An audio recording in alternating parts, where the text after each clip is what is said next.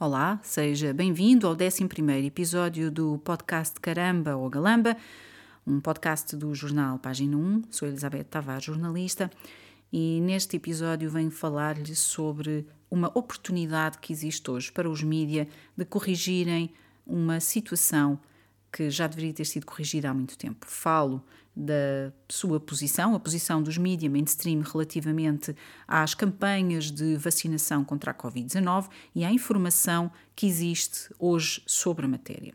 Tem havido, de certa forma, um blackout, uma censura, um silêncio por parte da generalidade dos principais órgãos de comunicação social portugueses, mas não só, também pelo mundo fora temos assistido à mesma situação de uh, haver este silêncio, este blackout, esta censura relativamente a tudo que seja estudos científicos, artigos científicos, informações que apontem para a necessidade de haver investigação um, e uh, alguns artigos e estudos científicos que têm apontado mesmo uh, para um, dados bastante preocupantes e que têm levado algumas autoridades, nomeadamente no estado da Flórida, nos Estados Unidos e em alguns países, como a Dinamarca, a alterarem as recomendações de vacinação, deixando de haver propriamente uma recomendação para que haja vacinação da população em geral. Isto porque há alguns sinais, não é só a questão de uh, serem detectadas miocardites, problemas cardíacos cardíacos, nomeadamente em rapazes e homens mais jovens, mas também um, haver agora aqui uh, o próprio CDC norte-americano, na passada sexta-feira, a vir dizer que uh, vai investigar sinais de que pode haver uma ligação entre a existência de AVCs e as vacinas da Pfizer. Ora, uh, estes dados do CDC, este anúncio do CDC, só, poderem, só poderão ser uma surpresa para quem tem estado muito desatento e a viver fora da realidade, como é o caso da generalidade dos principais órgãos de comunicação social porque de facto já havia sinais, estudos científicos, artigos científicos e muitos eh, cardiologistas e médicos pelo mundo fora, até pela sua experiência clínica, têm vindo a fazer alertas. Mas de facto, os mídias têm preferido manter-se próximos dos seus anunciantes, falo das farmacêuticas e também de governos.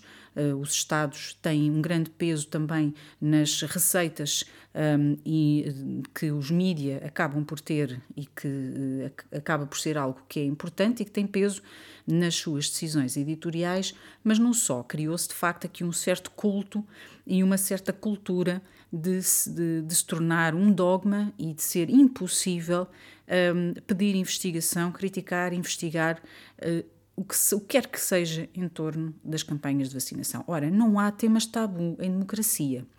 Pelo contrário, quando envolve saúde pública, só pode haver transparência. Saúde pública requer transparência. A democracia exige transparência. Transparência é o que não tem existido desde 2020 em torno da pandemia, e nós sabemos isso, e já falei nisso eh, noutros episódios, eh, mas neste tema é relevante porque nós temos países, como é o caso Portugal, com uma população altamente vacinada. Estes, estes cidadãos. Um, têm o direito a ser informados sobre o que é que está a acontecer, têm o direito de saber o que é que está a acontecer e o que é que os espera. Por outro lado, esta irresponsabilidade dos mídias e esta incompetência e falta de profissionalismo do setor da comunicação social em fazer uma cobertura, como deve de ser, do que está a acontecer em torno uh, do tema da vacinação contra a Covid-19, acaba por ter um efeito extremamente negativo também na questão da aceitação de vacinas para outras doenças. E era uma questão que não tínhamos em Portugal, por exemplo, ao contrário da Ucrânia, onde havia baixas taxas de vacinação em geral, em relação a tudo. Em Portugal, não, não havia essa questão.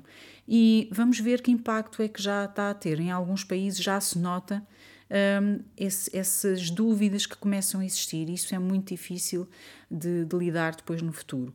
Depois é o próprio descrédito das autoridades de saúde, é o descrédito dos mídias em toda esta situação e é todo este desrespeito que está a haver uh, com as pessoas que, que, decidiram aceitar as recomendações e aquelas que foram mesmo forçadas a vacinarem-se. Conheço várias, vários casos e todos nós penso que conhecemos de empresas em Portugal que um, forçaram os seus trabalhadores a vacinarem-se, nem que seja informalmente, uh, tinham que se vacinar ou terminavam os contratos.